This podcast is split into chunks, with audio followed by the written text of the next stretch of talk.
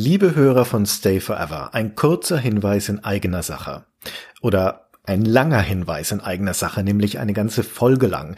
Diese Folge ist ein Interview und wir veröffentlichen dieses Interview ausnahmsweise in unserem regulären Podcast-Feed. Zum einen, weil es eine wunderbare Ergänzung zur Stay Forever Folge 84 zum Spiel Kaiser ist. Zum anderen, um euch darauf hinzuweisen, dass es bei uns auf der Webseite inzwischen eine ganze Reihe von Interviews zu hören gibt. Zum Teil zusätzlich auch noch zum Lesen als Abschrift. Wir haben uns entschlossen, die Interviews, die wir als Hintergrundgespräche für reguläre Folgen oder im Rahmen unserer Podcast-Formate für Patreon und Steady geführt haben, auf stayforever.de frei zu veröffentlichen. Wir sehen diese Interviews als Teil der Dokumentation historischer Spiele und deshalb sollen sie frei zugänglich sein. Wir haben aber auch entschieden, dass wir die Interviews nicht in den normalen Podcast-Feed aufnehmen, sondern nur einmal darauf hinweisen, was hiermit geschehen ist. Ein Link zu der Interviewsammlung gibt es in den Show Notes zu dieser Folge. Nun geht's aber los mit dem Gespräch, das Gunnar mit Markus Meergart geführt hat, dem Schöpfer der klassischen deutschen Wirtschaftssimulation Kaiser. An dieser Stelle noch einmal ganz herzlichen Dank an Herrn Meergart für seine Zeit, seine Offenheit und für die Genehmigung, dieses Interview veröffentlichen zu dürfen. Und nun steigen wir auch gleich direkt in das Gespräch zwischen Herrn Lott und Herrn Meergart ein. Viel Vergnügen. Ich würde tatsächlich ganz gerne ganz vorne anfangen, bevor Kaiser entstanden ist. Wer waren Sie da? Ja, ich war Schüler am Lise-Meitner-Gymnasium in Leverkusen, wo ich jetzt als Lehrer unterrichte. Und ich hatte großen Spaß an den Computerspielen, die ein damaliger Lehrer, der die Informatik AG dann leitete, vorbeigebracht hat, wo wir dann an einem Apple II ganz tolle Dinge sahen, die uns neue Möglichkeiten öffnen. Wahnsinn, sowas kann man mit Computern machen, die sind ja gar nicht so ernst so hat's angefangen. Ich war super begeistert von dem, was man da an Spielen alles machen konnte, seien es äh, die frühen Actionspiele und die Text-Adventures und so weiter. Angefangen hatten wir mit dem Commodore PET und dann war es eben ein Apple II. Also hatte der Lehrer dann schon Ihnen Zugang zu Spielen gewährt oder ging es da auch schon in ja. diesem, diesem Setup auch schon drum, dass man selber kleine Programme entwickelt? Das war ständig. Also die, die Informatik AG, da haben wir alle auf kleinem Niveau dann halt erste Basic-Spiele äh, geschrieben, schon auf dem Pad. Und er hatte halt immer irgendwelche äh, ganz tollen Dinge, meistens eben auf Englisch dabei und hat gezeigt, was so alles möglich war. Und es waren also eher wenige, die jetzt da tatsächlich ganz viel selbst aktiv gemacht haben. Aber interessiert waren wir alle und die Technologie hat uns alle fasziniert. Ein paar mehr die reine Spielesache und mich dann auch mehr das, ja, da kann ich doch mal programmieren. Und wie kam es dann zum entscheidenden, zum Anfang überhaupt? Ja, also ich habe dann irgendwann meine Eltern bekniet, dass ich dann noch einen eigenen Rechner kriegen konnte. Das war ja damals eine gigantische Anschaffung, einen eigenen Rechner für ein Schulkind, hoi, hoi. Und äh, ja, dann hatte ich dann meinen Atari 400, mit dem ich angefangen habe und habe natürlich voller Elan sofort gesagt, jetzt mache ich tausend Sachen. Und natürlich, was will man dann als Teenager Spiele schreiben? Und dann habe ich halt Sachen geschrieben, die heute also äh, maximal eine Fußnote wert sind und fand das eigentlich gut und habe mich dann so in äh, Zeitschriften, wo es dann so Kleinanzeigen gab, dann mal für andere Leute interessiert, die auch so Spiele verkauft haben und habe dann mal bei jemandem hingeschrieben, der möge mir noch mal seine Spiele zuschicken, habe ich weiß nicht fünf Mark, zehn Mark dafür gezahlt und dachte, och, das kann ich aber besser. Und dann habe ich dem zurückgeschrieben, ich habe ja hier ein paar Spiele wird er die dir nicht auch mal mitverkaufen wollen? Und dann hat er gesagt, ja, und kein Problem. Das war damals, werden alle super unbeleckt. Niemand hat von Steuer und irgendwelchen Formalitäten geredet. Ich habe dem einfach die Audiokassetten, die das ja damals waren, rübergeschickt mit meinen Spielen. Und der hat gesagt, ja, das eine das andere. Ja, und das, was dann Kaiser später werden sollte, da meinte auch, das ist ja interessant, hätte er auch selbst gerne gespielt und so weiter. Und dann ist das irgendwie ein paar Monate so gelaufen da habe ich jetzt in diesem Monat wieder zwei Stück verkauft und da habe ich irgendwie einen kleinen Anteil von gekriegt und so. Ich habe also irgendwie einen sicherlich äh, zweistelligen D-Mark-Betrag in meinem Leben durch diese Sache verdient, aber der hat das irgendwie auf ganz, ganz kleinem Level über Kleinanzeigen und Verschicken von Kassetten dann verkauft. Damals hieß es eben noch nach dem Ding, das mich da inspiriert hat, da kommen wir vielleicht später noch mal hin, noch Santa Paravia.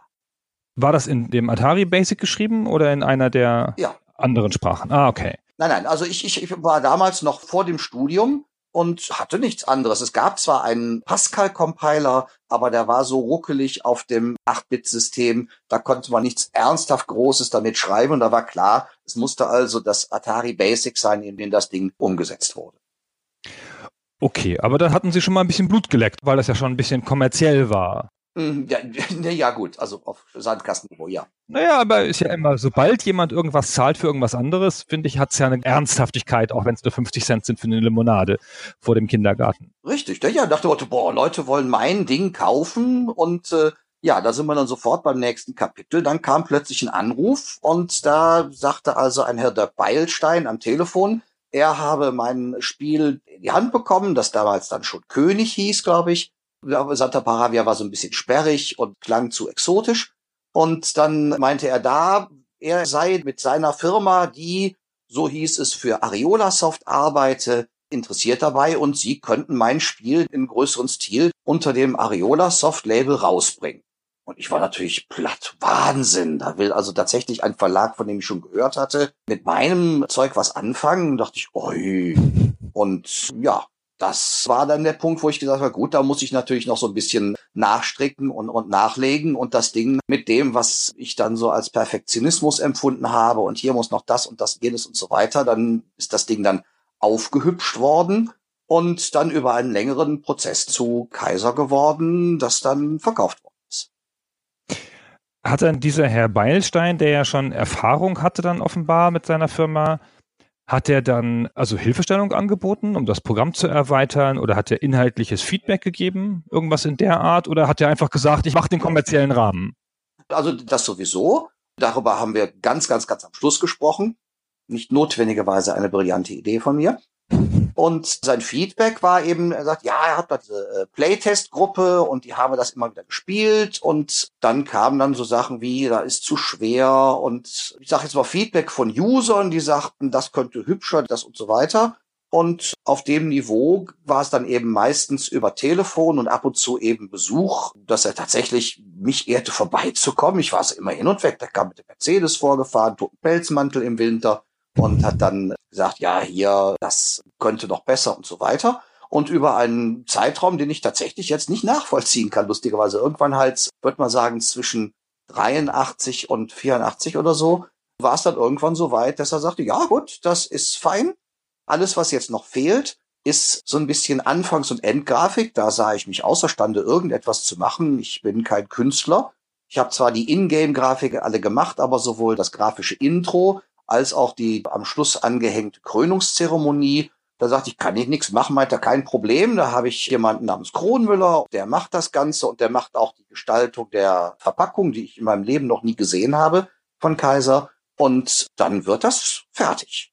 Und ja, die Programmierung ist von mir, vom der ersten bis zur letzten Zeile. Die Grafik, die eben angefügt ist vorne und hinten, die kam dann von jemand anders. Und das Marketing, das hat der Herr Beilstein gemacht. Wie darf man sich denn diese Treffen vorstellen? Dann im Wohnzimmer der Eltern? Ja, letztendlich schon. Die waren irgendwie auch ganz nach dem Motto, oh, unser Sohn kriegt jetzt also hier großen Besuch und der kommt also jetzt hier angefahren und würdigt unser Kindchen mit Aufmerksamkeit und Feedback zu dem, was er denn nun macht. Und so, das war dann ganz toll für mein Ego damals. Und ja, hat sich also sehr freundlich und bemühend immer mich aufbauend dann dafür gesorgt, dass das Spiel irgendwann fertig war. Wenn man das Spiel vergleicht, wie es dann rausgekommen ist, jetzt mal abgesehen von der extra Grafik, mit dem Spiel, das sie vorher ganz alleine, ohne Feedback im stillen Kämmerlein gemacht hatten, wie viel weicht das ab? Also ich habe halt verschiedene Sachen gemacht, von der ich Fachbücher lesen und Pi und Pa und Po sagte, das vermisse ich eigentlich in Spielen. Also jetzt klinge ich jetzt wahrscheinlich super eingebildet. Ich habe dann gesagt, gut, ich will dann eine Möglichkeit, alles über den Joystick zu machen und habe eine aus meiner Sicht damals dann revolutionäre Art gemacht, wie man eben die Zahleneingabe allein mit dem Joystick machen kann. Brillante Idee. Ich bin sicher, ich habe das Rad zum siebten Mal erfunden, aber ich kannte das nicht. Dann gab es dann diese Grafik, wo ich dann einen deutschen Zeichensatz mit Umlauten persönlich jedes Pixel dann selbst erstellt habe und gesagt habe, ey, jetzt nehme ich den Sondermodus, wo dann die Unterlängen des Gs und des Fs tatsächlich unten sind, man deswegen die Displaylist bisschen ändert, dass die Grafik dann noch so ein bisschen schöner ist und dann habe ich dafür gesorgt, dass dieser Text dann so als Spruchrolle optisch in Szene gesetzt und so weiter. Alles um einerseits eben abstrakt auf den Level von den Spielen, die ich dann gezeigt und teilweise unter der Hand auch kopiert bekommen habe von anderen Sachen, die Ariola Soft so gemacht hat, dachte gut, also da musste ja schon irgendwie ein bisschen was zulegen. Das waren ja alles ganz andere Spiele. Sowas wie Kaiser habe ich also auf dem deutschen Markt auch noch nicht gesehen. Aber ich dachte, gut, jetzt musst du schon so ein bisschen was nachlegen. Und ich habe tatsächlich einen Freund von mir, den Oliver Willenbrock, dazu gekriegt, dass er für mich so eine Maschinensprache-Routine noch eingebaut hat, dass das Feinscrolling da war, was damals nicht selbstverständlich war, dass also nicht nur als Character für Character nach links und rechts gescrollt hatte, sondern Pixel für Pixel und so. Und äh, ja, dann war das also definitiv geleckter. Aber die hauptsächliche Sache, die auf eine Anregung von der Playtest-Gruppe von Herrn Beilstein dann geht, ist der Krieg. Mhm. Das war etwas, was bei mir zwar abstrakt drin war, nach dem Motto, man muss irgendwie sein Militär auch erhalten, aber das war dann mehr eine abstrakte Sache. Und das war also ein, ein, großer Wunsch von Herrn Beilstein zu sagen, ja, das muss irgendwie auch interaktiv sein, dass man dann sagen kann, gut, jetzt nehme ich also meine Truppen und mach irgendwie was, dass ich mir nicht nur als Fürst, sondern auch als Feldherr vorkomme, wenn ich das denn möchte. Und diese Kriegsführung kam dann dazu, ging die dann auch durch mehrere Stufen mit hin und her Playtesten oder war das dann, das Feedback hat sich dann erschöpft im Sinne von, das muss mal drin sein und jetzt machen Sie mal, junger Mann? Also im Prinzip ja, also es war nie in irgendeiner Weise dokumentiert oder so. Meine subjektive Empfindung ist, dass er abstrakt gesagt hat, der Krieg muss irgendwie aktiver gestaltbar sein. Und ich habe das halt gemacht. Das ist jetzt 30 Jahre her. Es ist gut möglich, dass er konkretere Ideen oder Wünsche eingebracht hat. Ich erinnere mich an das nicht, aber da will ich jetzt nicht irgendwie mich mit fremden Lorbeeren schmücken. Die Idee war von ihm, die Umsetzung war definitiv von mir und wie viel dann von den Playtestern noch als das geht aber so nicht oder so kam, das kann ich nicht rekonstruieren. Ist ja auch lange her. Wo kam denn der Name her? Der Name, ja, das war dann, glaube ich, noch der erste Mensch, der das verkauft hat. Der hat dann eben gesagt, Santa Paravia, ein bisschen sperrig, das verkaufen wir als König. Und dann der Herr Beilstein meinte, nee, das ist nur mal zu klein und äh, setzen einen drauf und machen da Kaiser draus. Gut, habe ich also nicht weiter als eine Zeile letztendlich Quellcode angestrickt, dass ich dann noch einen weiteren Titel über dem König drauf gemacht habe. Und das sah natürlich dann schicker raus, wenn dann irgendwie so richtig mit Kathedralen-Sound und so dann die Krone da auf den Kopf kam. Das äh, ja, war eine gute Idee und definitiv nicht von mir. Also das von König auf Kaiser umzutopfen, das kam auch von Herrn Weilstein. Aber das kam erst zuletzt, das kam nach dem Militär. Das ich bei kann ich jetzt kann ich jetzt zeitlich nicht verorten. Ah, okay. Wenn ich, ich habe gedacht, wenn es Kaiser heißt, dann muss es auch Militär haben. Das klingt irgendwie so der Kaiser führt auch Krieg, dachte ich immer. Ich erinnere mich nicht daran, ob da irgendwie ein Zusammenhang war. Ah ja. Man spricht ja heutzutage im modernen Spieleentwickler-Jargon vom Balancing, also davon, dass das Spiel an den richtigen Stellen Schwierigkeit genug bietet, damit es nicht langweilig wird und an den anderen Stellen halt auch dem Spieler keine großen Hürden in den Weg legt, damit er weiterkommt. Wie haben Sie das denn damals gemacht? War das dann einfach irgendwie eine Werte eingetragen und dann geguckt? Einfach so ein bisschen so Trial and Error? Oder hatten Sie eine Art von mathematischer Formel dahinter, die das irgendwie berechnet hat? Absolut nicht. Ich war super unprofessionell. Ich habe das einfach geplaytestet mit meinen Kumpels, die wir das Spiel natürlich da auch ständig gespielt haben. Und es gab eben auch, wie gesagt, die Rückmeldung der Gruppe, die da irgendwo bei Herrn Beilstein hinten dran hing. Und dann haben wir eben gesehen, ach nee, das ist jetzt zu frustrierend, da muss man ein bisschen leichter und hier kann dann der Einfluss ein bisschen größer und der ein bisschen schlechter sein. Gab ganz lange Diskussionen bei uns, ob das mit dem Sterben eine gute Idee ist oder nicht. Dass man einfach plötzlich die Nachricht kriegt, hey, du bist tot aber irgendwie erschien mir das realistisch zu sein und ja, kann man jetzt drüber streiten, würde ich heutzutage wahrscheinlich nicht mehr so machen, aber damals in meiner Clique haben die Mehrheit mir zugestimmt und äh, ein Beilstein hast du, soweit ich weiß, nicht angesprochen. Das waren Mitschüler dann? Das waren also Mitschüler und dann später Leute, die mit mir studiert haben, die sich das mal angeschaut haben, aber hauptsächlich die Clique, die ich so aus der Schule noch kannte, die völlig überraschenderweise alle so computeraffin waren. Ich weiß auch nicht, warum ich speziell mit denen immer abgehangen habe. In welcher zeitlichen Aufteilung dürfen wir uns das vorstellen? Haben Sie dann da jeden Tag eine Stunde dran gearbeitet? Oder hat dann die Schule darunter gelitten gar? Oder war das einfach so ein bisschen mal am Wochenende weitergemacht? letztendlich war das die Wochenendsache. Genau. Das heißt, wenn ich eben nicht gerade mit den Leuten zusammensaß und irgendwas am Computer gemacht habe, habe ich das dann geschrieben, so nachmittags nach den Hausaufgaben am Wochenende. Und das ist dann halt langsam gereift. Und irgendwann, als ich dann studiert habe, dann war das daneben auch so ein bisschen nebenbei. Aber dann war die meiste Sache eigentlich auch schon erledigt.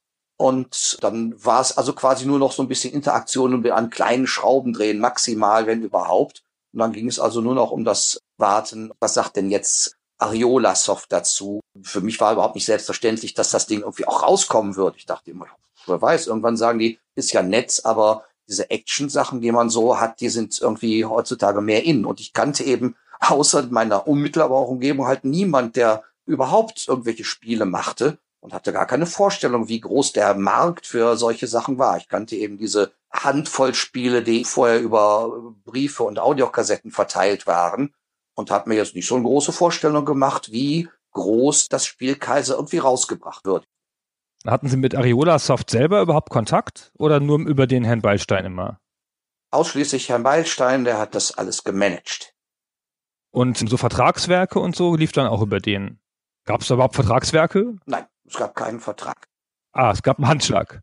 Für die ganze Sache war alles mit freundlicher Munterung, abstrakten Sachen, ja, über Geld reden wir später und so weiter. Und das Spiel werden wir wahrscheinlich rausbringen. Ich glaube, ich habe damals den entscheidenden Federstrich dann gemacht, dass ich also ein äh, Ding unterschrieben habe, wo ich dann gesagt habe, alle Rechte an dem Spiel gebe ich dann weiter an die Firma By MySoft, hieß die, glaube ich, von Herrn Ballstein oder an Ariosoft. Und ich glaube, von dem Vertrag habe ich nie eine Kopie bekommen. Das war im Prinzip der Schriftverkehr. Und dann gab's Geld? Ja. Als das Spiel draußen war, kam dann ein Scheck mit mehr Geld, als ich jemals in meinem ganzen Leben gesehen hatte. Und das war dann also ein kleiner vierstelliger D-Mark-Betrag, den ich gekriegt habe dafür. Und ich kam mir vor wie der König der Welt, dass ich also tatsächlich vierstellig dick Geld auf die Hand bekommen habe. Und als ich dann festgestellt habe, dass dann ganzseitige Farbanzeigen auf der Rückseite von mehreren Computerzeitschriften für mein Spiel geworben haben, das war tatsächlich zum ersten Mal, wo ich nachgedacht habe, hm, könnte es sein, dass die Anzeigen mehr gekostet haben, als ich für das Spiel gekriegt habe? Ich weiß es bis heute nicht, aber im Nachhinein würde ich wahrscheinlich in einer anderen Weise auch gegenüber einem großen Softwareverlag auftreten. Aber das ist im Nachhinein natürlich super leicht zu sagen. Und ich war ja Teenager damals und äh, habe keine Ahnung gehabt von Business.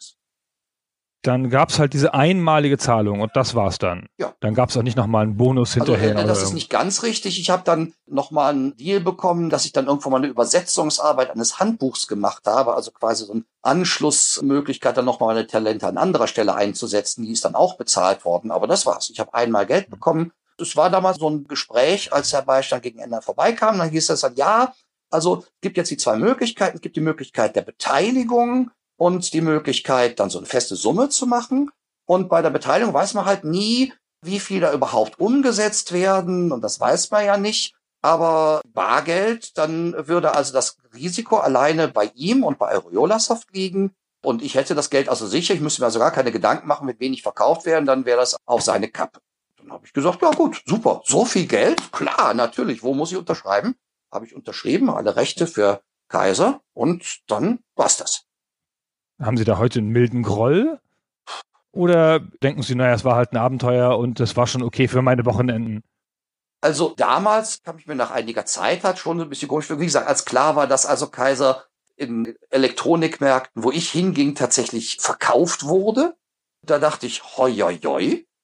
Ja, aber dachte mir, gut, ich habe ja nichts schriftlich. Ich habe nicht irgendwie einen Beleg, dass ich irgendwas gemacht habe und dachte, nur gut, so ist es das. Und ich habe das als eine Bestätigung gesehen, dass mein ursprünglicher Berufswunsch Lehrer der richtige ist und die ganz kurze Idee, vielleicht auch mal in die Softwareentwicklung zu gehen, war an der Stelle raus, nach dem Motto, das ist eigentlich gar nicht so das Ambiente, in dem ich da will und ich bereue keine Sekunde, dass ich den Lehrberuf gemacht habe, hat also letztendlich meinen Berufswunsch nochmal zementiert, aber ich würde lügen, wenn ich sage, dass ich also völlig glücklich bin, wie das abgelaufen ist. Ich habe das gute Gefühl eigentlich, dass ich dafür gesorgt habe, dass es der Firma Ariola Soft und Balmer Soft vielleicht ein bisschen besser gegangen ist durch das Spiel Kaiser. Und es hat niemals jemand gefragt, wollen Sie mal Kaiser 2 machen Nö. oder das nächste Spiel oder Äh, richtig, da muss ich sagen, da habe ich noch was gekriegt, als dann die Kaiser 2 Version rauskam für den Atari ST, zu dem ich damals auch so abgegradet hatte inzwischen. Dann kam diese Box, die ich in dem Interview im ZDF nochmal rausgekramt habe, die kam dann auf den Markt und ich dachte, hoi, das ist aber eine schicke Sache, also in Buchbindeoptik und mit echtem Spielfeld, mit Jetons dabei, die man setzen kann, das ist aber eine tolle Sache. Und da habe ich tatsächlich einen, ich würde jetzt im Nachhinein sagen, Battlebrief dann an Herrn Beilstein gesagt, so, das wäre ja toll, dass Sie mein Spiel dann nochmal so neu rausgebracht haben, auch wenn mein Name da überhaupt nicht mehr vorkam da drin und ob ich denn nicht ein Exemplar kriegen könnte. Da hat er mit kurzen Zettel dabei mir tatsächlich ein Freiexemplar der Version 2 gespielt, was die einzige Hardware-Fassung von Kaiser ist, die ich in meinem Leben besessen habe. Da dachte ich, okay, fein, habe ich das jetzt und habe das auch noch gerne nochmal mit einem Freund wieder gespielt und gesagt, hey, guck mal, so schön kann das jetzt mit der besseren Grafik und mit besserem Sound und eben mit dem tollen Spielbrett sein. Und äh, ja, die haben da sich richtig nochmal Gedanken gemacht, das Ganze wertig auch zu machen. Ich habe in meinem Leben kein Wirtschaftsspiel gesehen, das in einer so schicken Aufmache gemacht hat, wie das die Kaiser-Version dann gewesen ist. Ganz großes Kino hätte ich natürlich auch alleine so nicht hinkriegen können. Keine Ahnung, wie ich an die Hardware gekommen wäre und so weiter. Und die Versionen, die dann relativ zeitnah noch erschienen sind, die Schneider Amstrad Version und die C64 Version, haben Sie da noch mit dran mitgemacht oder hat der das schon irgendwie gemacht? Nö, also ich habe da nur indirekt davon erfahren, dass das ah. jetzt, also ich war halt in so Atari-Zirkeln unterwegs und das war so ein kleines bisschen Glaubenskrieg. Atari ist der bessere Computer. Nein, Commodore 64 ist der bessere Computer. Das waren irgendwie so zwei Subkulturen, die sich nicht begegnen sind. Irgendwann habe ich dann mal mitbekommen, wie es gibt Kaiser auch für den C64 ich bin aber auch tatsächlich sicher, dass ich, wie gesagt, die kompletten Rechte abgegeben habe über mhm. Äh, jede Art von Übersetzung und so weiter und so weiter. Und die sind einfach so ohne weitere Rücksprache erschienen und dafür gab es auch kein extra Geld. Nee, nee, nee. Irgendwo habe ich mitbekommen, dass sie da waren und die dann später eben die ST-Versionen und ja, auch da habe ich mich so ein bisschen vor meinen Kumpels in die Brust werfen können, sagen, guck mal hier, mein Spiel wurde sogar portiert, aber die haben dann gesagt, wieso steht dein Name nicht drauf? Dann sag ich, ich habe alle Rechte hergegeben. Das hat offensichtlich auch das Recht an Namensgebung beinhaltet. Und äh, ja, so ist es. Sie haben ja in der ZDF-Doku, die Sie eben erwähnt haben, auch diesen Playboy-Artikel gezeigt. Mhm. Haben Sie mich schon wieder falsch geschrieben? Da bin ich sauer. Ja, genau. Das liegt eben daran, dass offensichtlich Ariolasoft bei sich dann irgendwo meinen Namen einmal falsch abgelegt hatte und deswegen ist dann in dem Playboy-Artikel mehr mit T geschrieben und Sie haben nochmal die Credits für den Commodore dann zitiert, dass ich auch mit T geschrieben worden bin. Mpf. Ja, genau, frech. Und wie kam es zu diesem Artikel? Hat Sie da jemand auch kontaktiert oder war das einfach so nach einem Rezensionsexemplar veröffentlicht, offenkundig, und Sie haben den Artikel nur zufällig entdeckt? Der Playboy-Artikel. Mhm. Auch den habe ich nur durch Zufall, weil jemand, den ich kannte, eben sagte, du, du bist im Playboy. Ich dachte, was, glaube ich nicht. Und dann hat er mir das Ding gezeigt und dachte ich, Wahnsinn. Das heißt, die, ich vermute mal, dass die irgendwie über den Verlag, damals war ja alles, was Männern Spaß macht, auch Computerspiele, ja, die haben dann eben das rezensiert. Auch da ist mein Name zwar genannt worden, aber das ist alles, ohne dass ich das mitbekommen habe, passiert. Die haben dann halt das rezensiert und äh, ich dachte, cool, stehe ich im Playboy und das war's dann. Hm. Nochmal ganz kurz zurück zum Anfang. Santa Peruvia, habe ich das richtig Santa, verstanden? Santa Paravi und Fioraccio. Genau, wie kam es denn zu diesem Namen? Das war nach heutigem Begriff ein Copyright Infringement meinerseits. Das war der Name eines Spiels, das ich gestern zum ersten Mal nach 30 Jahren im Internet recherchiert habe. Und es war das Spiel, das uns damals unser Lehrer an der Schule gezeigt hat. Und das war, abgesehen von so ganz kleinen, wir managen einen Limo-Stand, die einzige Wirtschaftssimulation, die ich jemals in meinem Leben damals zu Gesicht bekommen hatte. Die hat mich eben besonders fasziniert. Das Spiel ist von 78 ich habe es dann irgendwie vier Jahre später gesehen und da ist also, da muss man extrem wohlwollend äh, sein, wenn man nicht sagt, dass sich da große Mengen davon abgekupfert. Mhm. Also damals hat mich einfach subjektiv inspirieren lassen und fand die Idee so toll. Ratten essen 15 Prozent des Korns und bei mir sind die dann eben verschimmelt. Aber äh, da habe ich also die größte Menge an Idee überhaupt rausgezogen. Bisschen eine Hommage fast.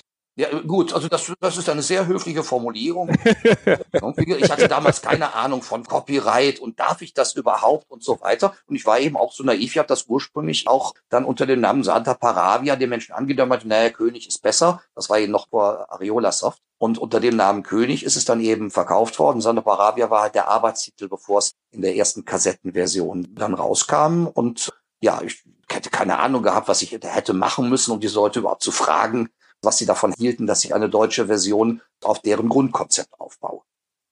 Aber ja, also auch die Menüführung und die Sachen, die da so passieren und die verschiedenen Titel und Ränge und so weiter, das ist mir nochmal klar geworden, dass ich vielleicht ein winziges bisschen zu selbstbewusst damals nach Wort, ich mache das alles selbst. Ich habe natürlich alles selbst geschrieben und ich habe da nicht den, den Quellcode gehabt. Ich habe mir einfach die Mechanik quasi teilweise abgeguckt. Aha, da kauft man also Korn ein und muss die Leute ernähren und die Sachen dann unter der Motorhaube, wie ich das in Formeln gieße, das habe ich dann halt mir selbst aus den Fingern gesogen. Ich habe jetzt keinen Code disassembled oder so, um dann zu sehen, wie die es gemacht haben, sondern einfach gesagt, aha, so geht das Spiel. Das kann ich in ein kleines bisschen schicker und im Prinzip auf genau dem Schwierigkeitsgrad, den ich für mich haben möchte.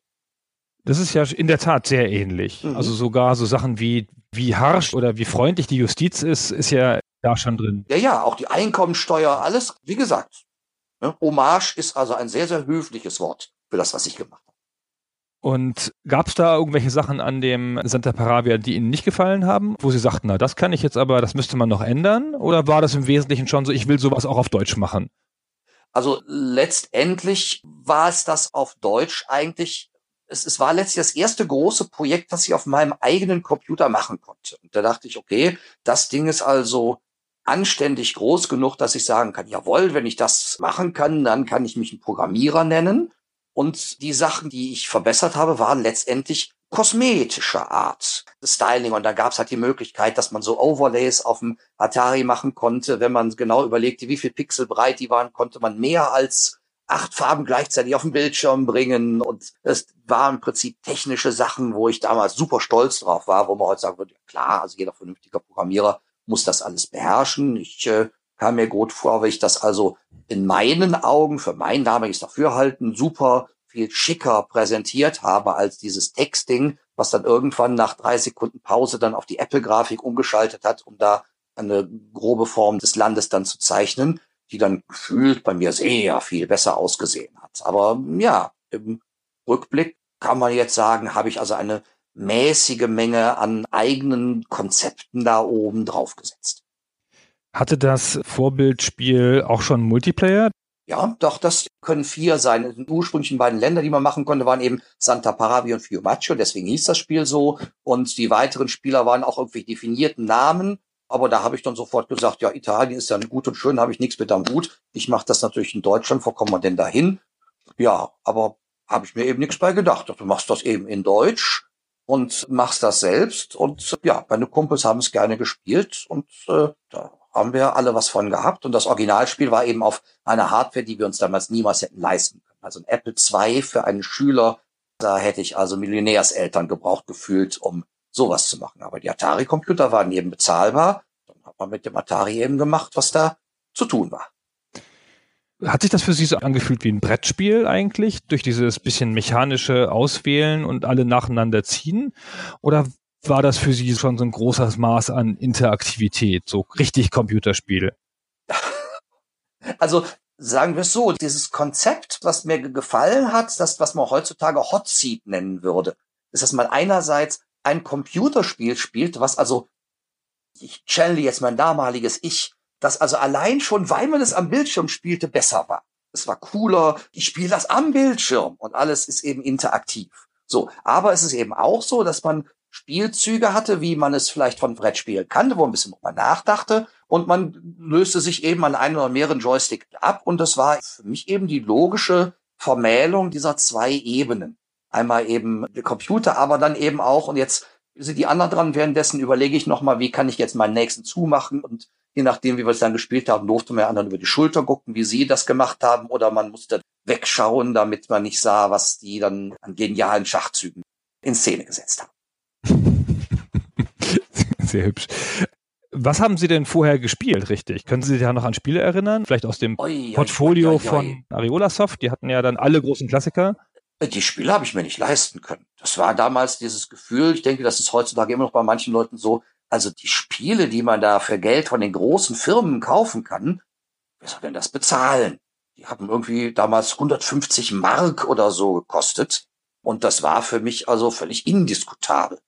Und die Sachen, die man gespielt hat, da waren irgendwelche Cartridges, die man vielleicht einmal gebraucht gekauft hat. Und ähm, das war auch ein Argument, das mir gegenüber von Herrn Beilstein gebracht wurde. Ja, es sollen ja diese vielen Raubkopierer geben. Und deswegen ist ja gar nicht klar, ob es überhaupt richtige Leute gibt, die dafür Geld ausgeben. Und deswegen ist vielleicht auch eine gute Idee, die einmal Barzahlung zu nehmen statt einer Beteiligung. Und ähm, ein paar Sachen also haben wir uns zusammengelegt und gemeinsam ein Spiel gekauft und äh, wahrscheinlich haben wir die auch auf mehreren Rechnern installiert, obwohl wir das nicht durften. Wissen Sie noch ein Spiel, das Sie gespielt haben, wo Sie gesagt haben, ach, das hier. Das ja, also ein, ein, Spiel, ein Brettspiel, das ich in der Zeit gespielt habe, weiß ich genau. Das war das Spiel, das heute kein Schwein mehr als Brettspiel kennt. Das war Civilization. Hm. Später mit Advanced Civilization von Avalon Hill Games. Das habe ich auf Englisch in Hamleys in London gekauft und das war das Ding, was später als Computerspiel auch dann den umgekehrten Weg wie letztendlich Kaiser gegangen ist, wo man gesagt hat, die Spielmechanik ist ja schön, aber auf dem Brettspiel haben die Leute keine Lust, dieses Spiel zu spielen, wo man also zwölf Stunden zusammensitzt. Nach zwölf Stunden gewinnt derjenige, der tatsächlich am klügsten verhandelt hat. So lief das Spiel damals ab mit bis zu acht Spielern. Und das war also das Größte für mich an Spielen.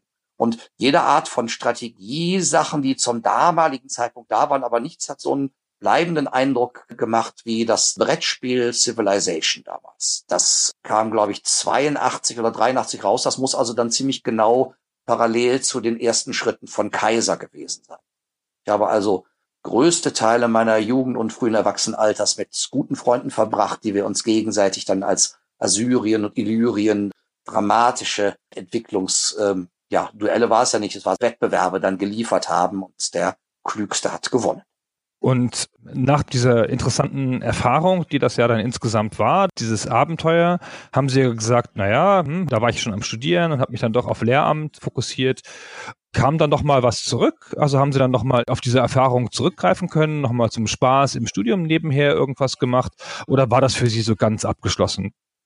Abgeschlossen nicht. Also ich habe mir immer schon seitdem gesagt, eigentlich wo ich jetzt auch weiß, dass tatsächlich Sachen, die ich geschrieben habe, von Leuten gern gespielt worden sind, was immer noch ein tolles Gefühl ist. Und später habe ich dann Leute kennengelernt, die gesagt haben, wie, das hast du geschrieben, Kaiser, da habe ich doch Stunden meiner Jugend mit verbracht. Das war natürlich immer wieder überraschend für beide Seiten und so. Aber da habe ich mir immer gesagt, eigentlich müsstest du da jetzt noch eins draufsetzen.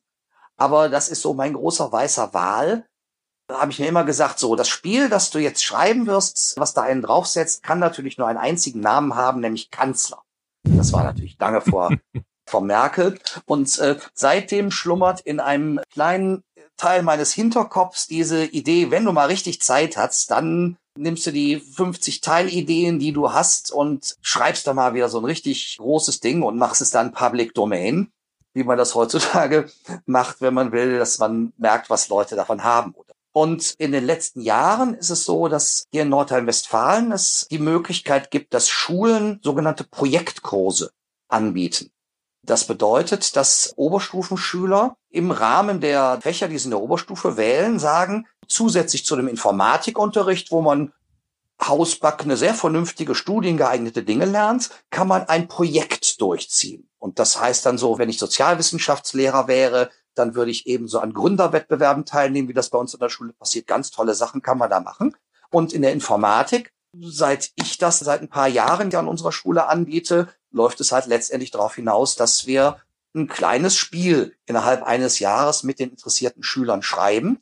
Und das wird immer super gerne angenommen. Und da sehe ich natürlich den kleinen Markus von damals, also mit den großen Augen, wenn ich damals die Möglichkeit gehabt, das in der Schule im Rahmen des Unterrichts, den ich nachher fürs Abi brauche, mit Noten, die mir für mein Abi helfen und mit Schulkameraden zu machen, die mit mir gemeinsam machen. Das hätte mir damals genauso großen Spaß gemacht, wie es offensichtlich unseren Schülern momentan auch Spaß macht, das zu tun. Und das ist immer einer der schönsten Unterrichte, wenn wir sagen, wir arbeiten jetzt an unserem Spiel.